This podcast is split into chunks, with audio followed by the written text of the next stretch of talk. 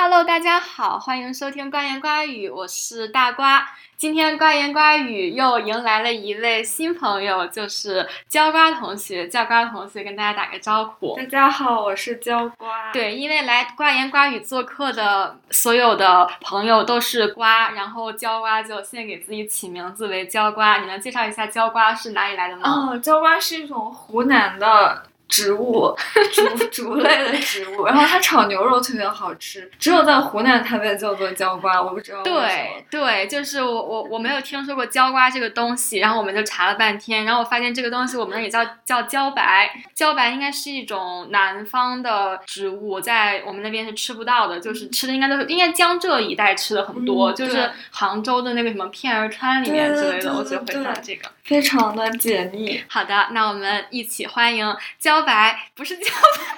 焦瓜来到我们的节目。好，我们现在言归正传。今天呢，这个焦瓜被大瓜抓来录播客，是因为我们想要聊一个短片。嗯嗯，它的名字叫《当我望向你的时候》，是一个叫做黄舒丽的导演二零二二年的片子。然后这个片子它应该是得了金马奖的最佳短片。然后我前一阵子也看到好多人在转。然后他之前。好像也得了一个戛纳的一个个什么什么奖，反正我现在就说一下前情提要。我为什么看到这个片子，就是因为焦瓜给我推荐的。在关于瓜语的上一期，我有讲到我在 TA 的这个课上，最近在讨论一个主体性这个话题，但是我就觉得主体性这一整个问题意识，它是一个对于西方启蒙主体性的批判。然后我自己就特别特别的不是，就觉得它觉得它可能跟我没有那么相关。吧，我对他的感触就不是很深。然后这个时候，教官呢就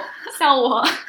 推荐了这一个片子。然后我看了以后，然后我就觉得哇，这个太太棒了，我就把它放到我们的助教的课上去看。就是就是说，我们可以用主体性这个术语去解读，但是这个片子又远远要超过这样的一种解读吧。教官同学，你是怎么看到这个片子的？其实这个片子是我一开始在和一个同学看一部叫做《小伟》的电影哦，Love it，Love it，就是小伟他也是通过一个男生的视角去看待家庭，然后他其中也用到了最后结尾的时候用到那个 DV 的那个影像，把那个电视机里的 DV 家庭录像和他们自己身处在的一个家庭空间里进行了一个就是一个对比，然后就看到评价里说这个和当我望向你的时候有一些。异曲同工之处，嗯，所以我觉得这个也很适合去讨论，就是个人的视角和家庭的视角的关系。我觉得可以补充说明一下，当我望向你的时候，它也是一个有一点家庭录像这样的一个性质。然后导演也就是这个影片的叙事者，他说他买了一个什么超八毫米摄像机，然后拍了一个这么低 V 质感的一个片子，特别好笑。当时给另外一个助教看，当时因为我们在课上，他就没有开这个声音，他就拉一下进度条。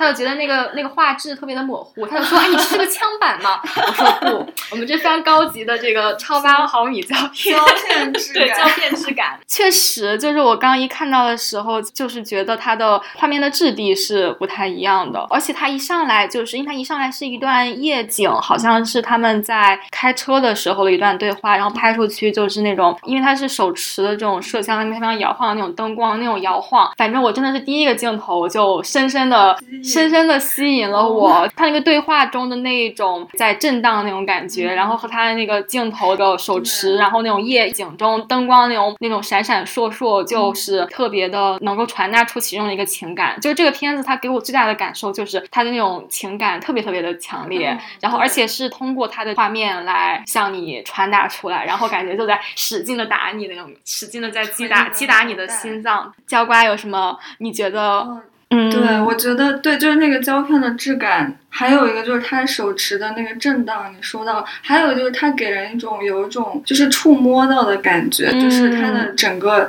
反正英语中叫 haptic experience，它给你一种完全你沉浸在里面的感觉。包括那个当那个导演，也就是那个拿摄像机的那个男主，他在那里摇晃他的手的时候，你的感觉是他在努力的想要去触摸他身边的世界。然后这个镜头给你的这个感觉，就是他在体验他自己的当下，以及努力的去接触身边的人。然后我觉得最后的镜头也非常有趣，就是这是我重重看的时候有感觉到，就是刚刚重看他在那个水里面游泳，然后前面是他的爸妈，然后那个整个胶片浸在水里面，包括他自己的手。在那里游动，嗯，就给人一种对，就是他想要去触摸一个什么东西。对，我不知道你会对于这个电影做出一个怎么样的一个总体的解读，但它对于我而言，它就是如果我们还是用主体性这个这个词的框架来说的话，就是说这一个男主他是非常要去寻找一个自己，就是虽然说他的自己还非常非常的不稳固，作为一个二十多岁的年轻人，但另一方面他一定要去触摸，就他他并没有哦，我们好像没有没有补充一个重要的。前情提要，就他这个同性恋，所以他其实是因为这个原因，呃，应该是他和他的妈妈发生了一次非常大的口角，然后他可能把这一段给录音了出来，然后一个非常激烈的争吵，就是他不是一个挣脱出了家庭，然后从这种所谓的非常压抑的、非常集体主义的父权制的威权的这种中国式的家庭挣脱出来，然后变成了一个原子化的个人的资本主义社会之下的这种消费个体，他就他不是这样这样。的一个关于呃个体的一个叙事，而是他是要非常强烈的想要想要去触摸，然后他他就跟他妈妈说：“你能不能看我？”对，这这是一种他这个长辈无法接受的一种交流方式。他就是说，如果我跟你的外婆这么看，他就会骂我怎么怎么样。对，然后他就是说，那那你不要把那样的一套交流方式不用放在我的身上。对他们，然后他就说我们要真诚。嗯，他就是觉得说，在这一刻。我们之间去创建一种新的东西是非常重要的，包括包括他游泳那一段，他追随他的父母的身后，就有很多段都是他拍他的父母的一个背影，他想要去努力的去接触他们，但是一一种新的方式去接触他们。然后他的声音和画面又形成了很好的对比，因为这个是一个录音，但他的画面又是不同的那个片段剪辑起来的，对，而且在这些画面中，妈妈都无一例外。的望向了他，就是都是那种带着笑，或在日常生活中，包括洗花、在 摘花呀、洗水果啊，然后在路上、马路上面，最后那个镜头也是定格，他看向他，就是好像是在说：“哦，你在拍什么？就是你现在还在拍我。”但是这些镜头又是非常真诚的，就是正好达到了刚刚那个所说的真诚的交流。然后而画面的声、画面和声音，它形成了一个非常就是错位的感觉。对，声音里是在。互相的吵闹，互相的责备，而在生活日常生活中，一些非常温馨、对可爱的瞬间又被抓拍了下来。它它的那种画面，包括它可能是一种胶片的质感。就我一开始不知道它是一个温州发生的故事，就它前面的感觉，他是个台南，或者是或者是日本那种那种感觉，非常的明媚。对，就是就是小清新配色。然后然后他的妈妈特别的漂亮，他妈妈就喜欢穿那种就有点民族风扎染的那种棉麻的衣服，也一直都是在笑的，有有点那种文艺品味的一个 中中年中年妇女，很享受生活。对对对，他就是在天台上种花呀，然后种这个辣椒呀，然后就觉得是一个很可爱的人。包括他们去他去游泳，他穿着一个红红色的泳衣，就好漂亮。就是他应该是一个生命力很强，然后很张扬的去生活，对于生活特别投入的这么一个人。所以就是他的这个画面和他的声音。而且因为因为他是回到自己的家乡进行了很多拍摄，就是有一种那种怀旧的那种感觉。我觉得有一个画面印象特别深刻，就是他在那个水里面量那个西瓜和苹果，就是并不需要一个冰箱，其其你就把放在溪水里，让它自然的凉下来，然后你就去吃这种东西，就是很生活化。同时，他的那一个话外音是非常激烈的争吵，像他妈妈说的，其实是说了很多相当重的话，就是说我为什么会生出你这样一个怪物，还有什么来着？还有说为什么去就大家都。都这么活着，为什么就你不能？对，嗯，包括他妈妈的声音，我觉得也是非常有趣的。就是他确实是日常吵架中间那种破碎断裂的那个声音，就是语音的那种是完全不流畅的。然后，但是他把它这样展现出来，就是反映出了非常。就是生活化的那种争吵的那一面。然后说到画面的话，我觉得它的阳光，嗯，特别漂亮。它的阳光，包括它在北京和在温州的那种对比感也非常强烈。开头是有一段感觉黑白的那种，回忆他的他的大学生涯或者是什么样。然后到了温州，然后一切就变得。对对，就是回就是回家了。虽然他可能，比如他在北京，然后有这么一群年轻的朋友们，然后大家都是有一种就是不知道自己的未来在何处这样的一种感觉。然后你回到家，虽然你还是不知道未来在何处，但是你好像就是很就是有那种很比较安心、非常安稳的感觉。当然，这种安心和安稳也意味着某一某一种禁锢，是很多人想要去逃脱出去的。嗯，他他就是有说他们家什么现在租给了一个女孩是来打。打工的嘛，然后你就可以，他就是说我会变成他嘛，就你可以想象，因为每个人的命运都是很多随机的事件造成的。如果在另一种随机事件中，可能他就是会成为一个，比如说逃脱了自己的原原来的家庭，然后一个人在外这种漂泊打工的一一个女孩，然后，但是他他还在想要去跟故乡牵牵这么一个若即若离的一根丝线的感觉。对，就有很多，包括之前问那个小男孩是我们，他们。就是在怀念过去的一个时间，在街边，然后玩一些小东西，嗯，小。孩，然后再是那个女孩，然后最后他，我感觉到就是到了那个温州的时候，他不断的有一些镜头是拍到了他自己拿着相机对在那个就是杂货店的那个反光的地方，包括看底下的那个自己的倒影，嗯，就是有很多不断的。在自我对自我的怀疑，然后对过去以及对未来这种不断交织状况下的，可能也是另外一种主体性。那我们我们不要拿这个，不要被这个框架给给束缚掉。就是不同时间点下，不同过去，它是一种摇晃，就。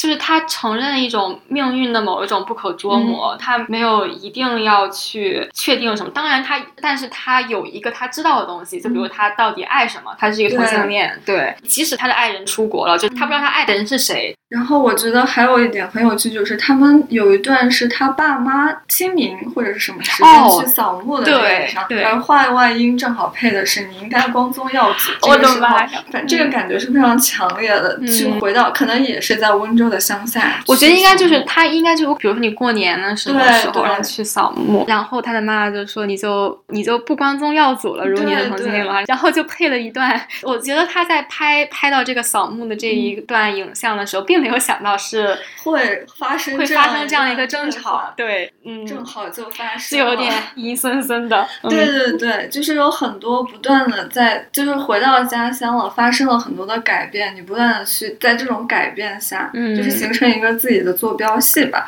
对，不断的去反思自己。对，而且就是你能意识到他的家乡，他有一段是那个他离开家乡去北京上学，然后就是窗外就是温州的那种高架桥，然后那一个。工厂，温州很多那种小小工厂，然后女工就非常阴黑黑的那种，做一些小制造业的小工厂，然后包括那个房地产那个那个楼，然后就是它那个整个的城市的景观，应该其实已经和他小时候已经完全不一样了。他要去在这样的一个坐标之中去重新锚定自己的情感的。所在，然后还有一些镜头，我觉得也特别有，就是有一些非常空的镜头，然后它放在城市中间一个飘飘来飘去的气球，或者是一个飘飘起来在街道上飘起来的塑料袋，是有那种非常。漂泊无定的感觉，就是他自己的那种对，就是他那个时代，他这个城市，包括这个温州这种城市建设，然后包括他拍的什么火车站，什么广州站，有那他拍国旗，然后拍那个标语，就是那个什么统一和谐那些标语。但是你能够知道那个东，他们没法把自己的锚定在那个东西上面。他仍然要去寻找一个什么东西，要要去成为一个仍然不知道在什么地方的一个样貌。对，就是在不断的触摸和感受身边的所有事情，以及不同的人，就是陌生人也好，然后自己的家庭也好，重新去看寻一个自己现在所在的那个点。哦，然后我还想到一个点，就是我看完这个片子之后，它让我想起了另一个片子，然后就是站台。嗯，而且你知道我为什么会想到站台吗？是因为它中间有一个烧水的声音，就他他是说他的，因为他的母亲一直没有把他是同性恋这件事情告诉他父亲，然后就是他的母亲在一种沸腾的沉默之中，就他的母亲必须要独自去消化、去处理这样他不愿意接受的事实。然后这个时候那个背景声就是那个烧水沸腾的那个声音，是烧水的声音还是那个有？游泳的声音，因为他他他是说那个沸腾的沉默之中，然后我就感觉是那种就你家里烧水烧开那种背景音，对，然后他就让我想到小五的最后，不是小五站台的最后一幕，然后那个赵涛和那个那那个人不是小五，叫什么名字来着？反正 anyways 他们在家小五吧，就叫他小五吧，他在打瞌睡，然后那个赵涛抱着孩子，这个时候水开了，然后这个时候窗外火车鸣笛的声音，然后我就会觉得。他这个短片里面也有很多年轻人的那种样貌，他就是很像站台里面最开始那一些追火车的年轻人，不知道自己的未来是什么。我觉得自己的未来有有很多呃可能性，但是同时又有一种既被困在了呃此时此地，但另一方面又觉得。可能性是无限的，这样的一种感觉。然后最后站台的这个结尾是一种有一点点悲观的一个结尾，因为这两个人，一个非常爱跳舞的这个女孩，然后还有这个有点文艺的这个小虎，然后他们最后就过了一个非常平凡的生活，对吧？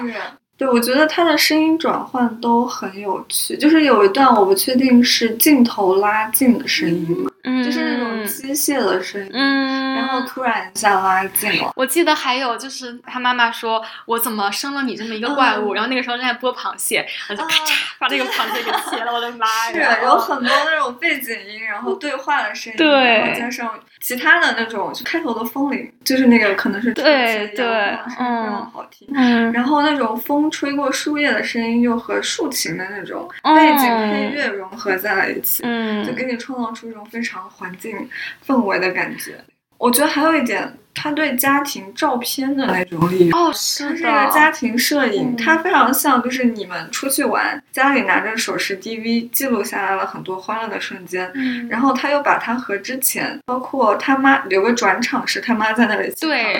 然后转到他年轻时候在同样的一个房间，同样的那个厨房，同样的角度拍下来的照片，它有点像那个维梅尔的画那种感觉，因为他这个就是一个女性角色面对着一个窗子，然后在一个小屋子里面。对，进行着不断的情感劳动，对，家庭劳动，切这些做菜，很多都是这种非常琐碎的那种，嗯，就是日常的小事。然后他是从他现在的。妈妈一下子切到了，感觉可能二十年前的，也可能也没有二十年前吧，就非常年轻、非常美丽的她的那个妈妈。那个时候就是你，你的心就立刻就化了，漏跳一拍那种那种感觉，一下子这么好几十年就溜走了。对于他的妈妈而言，他妈妈觉得我小的时候这么乖的一个小孩，然后现在长大了变长成了一个不认识的样子。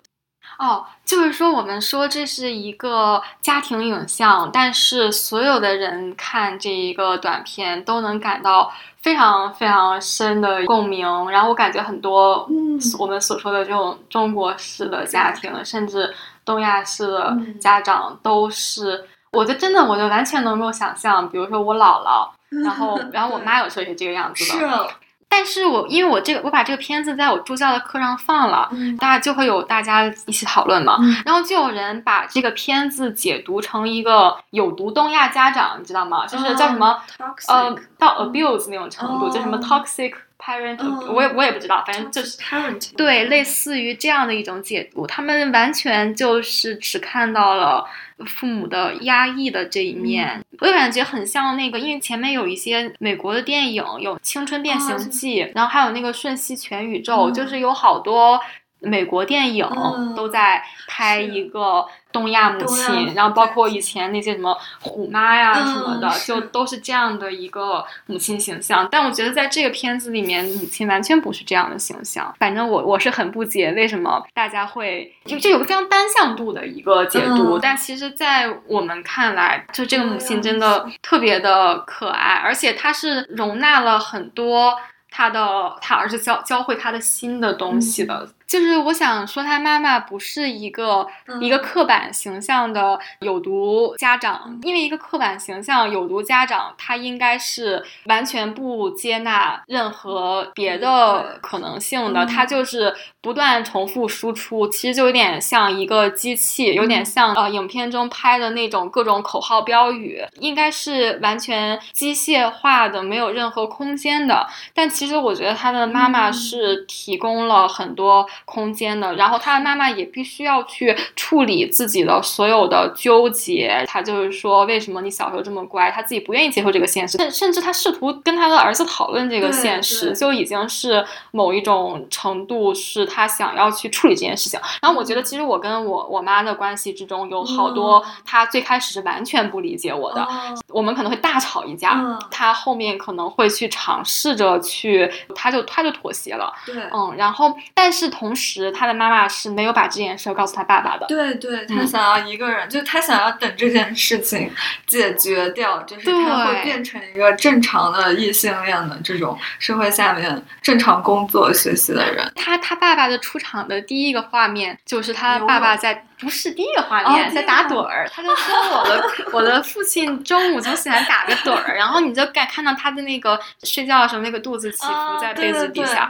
首先这是一个其实是个挺温馨的画面，因为就一个家庭嘛，就一家人就是这个样子的。但是你可不可以说他在那打盹儿就意味着这个父亲就是一个打盹儿的父亲呢？就是这个父亲他干的事儿就这么几件，一个是打盹儿，然后一个是游泳，游泳对游乐和睡觉。但是对于真正的事情，他他。不知道，对他完全不知道这个世界上发生了什么。他被这个家排斥在外，他不知道最深入的对，他不知道这个家的秘密。我们不了解这个父亲，确实不了解，所以也不能就说他的坏话。但是他至少在他的儿子的这段影片之中呈现出来一个形象是蛮沉默。他爸爸就出现了那两次，然后第三次就是跟他妈妈走在一起。哎，还有，其实出现好几次，出现好几 次。在那个杂货店，不就是跟他爸爸一起吗？然后我想的杂货店是那个二十五岁的男人。你觉得他不是他爸爸？我觉得我是他爸。我理解成他爸爸了。嗯，我我觉得是他在回到温州之后和他小初中的时候交往过的那个成年男人。哦，是那个人吗？对，但我不知道。可能是，嗯，我因为我脸盲，所以脸盲，所以我就把他认成他爸爸了。我在想，我在想是爸爸还是？不是，我觉得不能是那个男人，那个男人应该已经消失在茫茫人海之中了。有可能，因为他不断在问那个男人去了哪，在哪。但爸爸的形象就是在他妈妈说到不想让这件事情告诉他爸爸的那个话语旁白中间，突然出现了他爸爸在讲话的这个场景，就他爸爸仍然没有参与到这个家庭中最重要的讨论中间。嗯，爸爸不重要，爸爸不重要，这就是我们的我们的结论。对，OK，我们我觉得我们的讨论已经讨论没有没有没有没有，你再讲一讲小伟，我再讲讲小伟嘛，我觉得小伟就是家庭录像的。另外一种就是虚构性的可能，因为这个还是有一种就自我纪录片或者 autobiography 的照相的感觉。然后小伟虽然也是基于他个人的经验改编的，以及他对自己父母所经历的两个世界的那种想法。然后在那部影片中间，他对于父亲处于的困境有挺多的讨论的，就是他父亲在面临重病之下可能感受到的体验。然后包括他作为一个青少年感受到的体验和妈妈感受到的体验，他都进行了三个世界的划分。嗯，所以这里的话，我们看到了主要还是导演和妈妈的这种互动。嗯，而在小伟当中，其实妈妈这个角色，就很多人觉得妈妈是被弱化了，更多的是父子之间的那种亲情。虽然我看了小伟，但是我真的是就是印象为零。但是我确实记得的是，它是一个没有和解的结局，或者它是一个有一点超现实的一个结局。说到这里，我就要重新再去吐槽那个 那个什么《青春变形记》，还有《瞬息全宇宙》，我真的受不了那种。东亚和解大片，对，包括这个电影，它其实也不是一个和解的结局，但是他一直在跟他的妈妈说你要看我，然后他的妈妈说我不要看你，对，但是他最后是通过一个相当于在一个街角，他的妈妈在街的另一旁，他透过一个公交车的窗子，拍到他妈妈看向他的一个脸，就是说，因为他隔着一个。车窗，所以它它不是一个直接的望向，但是它昭示这么揭示这么一种可能性。我觉得这样的一种模糊的结局是更好的。对，有一种就是你喊到了妈妈的名字，然后妈妈回头看向你，在那种街上突然发现那种惊喜的瞬间，而这种日常的瞬间正好是当我望向你想要记录下来的这些瞬间，远比一个争吵。要更加有意义。无数的瞬间组成起来的，才是我们生活中的体验，或者是那种触摸的感觉。我一开始看到这个电影，我就觉得说，它虽然是一个有点自传性，然后也是一个家庭私人影像，但是它告诉你的远远超过这个一个私人或者家庭的故事。它告诉你一些关于生活的、关于生活的真理。对，每个看过这个片子人都会有。各种各样的共鸣的感觉，尤其是在那种对话中，就是你能感觉到这种对话在你和你父母或者我和我父母身上发生过无数多次。它就不仅再是一个私人的体验。生活中什么才是重要的？是什么才是重要？是什么东西？造成了我自己，就是我的生活是怎么造成了我自己，就是每一次触碰窗外的风景，是的，然后呼吸电影想要创造出来的空气，然后以及它的整个阳光的氛围的那种反射，对。胶片上的那种质感，对，所以它是一个关于生活的哲学，关于自我的哲学，这也是为什么它跟我们那个主体性的那个话题非常竟然能够搭在一起。我最后想那个纠正，稍微纠正一下我刚才所说，它是一个关于自我的哲学，因为它实际上是并没有一个大的那种 ego，它也并不是说我就一定要在今天去主张我作为一个同，就比如我作为一个同性恋 LGBTQ 群体，我一定要去呃搞一个什么身份政治，然后要去树立我的权利。反正他的他的这种自我是。流动的，它甚至是有一种敞开性，就是弥散在了每一个瞬间的那种。对，对，它并不是坚持要求说我自己就一定要如何如何，他愿意跟他身边的所有东西一起去接触，寻求一个。对，就是他自己是什么并不重要，重要的是他跟他身边的人还有其他东西构建成了怎样的一种关系。对，关系，而且这个关系。也并不是那种强的，然后像一根扭不开的绳的关系，而是若即若离。包括他和他的曾经的爱人的关系，然后包括他自己拍的他的年轻的伙伴们，他们之间也是聚聚散散。包括他和他故乡的关系，和他的父母的关系，可能在我们这个时代。就是去接受了这样的一种不稳固、不长久的状态，嗯，去拥抱这样一种状态，因因为那些反而是那些强加的稳固的东西，可能是看上去很安全，但是也可能会扼杀人的。对，我突然想到了一个那个。就是席慕容，一个非常老的一个呃一个诗人，他在一本书里写到，就是你身边的每一种举动和每一个人的关系，就像一根蝴蝶的那种羽翼一样，把你和别人牵扯在了一起。而当你每一次摆动的手臂，然后这种语义连接起来，就是这种线连接起来的这种关系，都会和你的身边的整个空间形成一种共振。嗯，我觉得这个非常好的描述了这部影片想要传达出来。这个这个的，你刚才的描述特别像我们这个播客的简介。对，我们这个播客的简介就是就是在说一种共振的一种。效应，我们想要去捕捉那种共振。耶，好，那我们今天的讨论就到这里，感谢椒瓜做客，瓜言瓜语，也希望椒瓜多多来我们瓜言瓜语串门。谢谢大瓜，谢谢大。好的，大家再见，我们下期再见。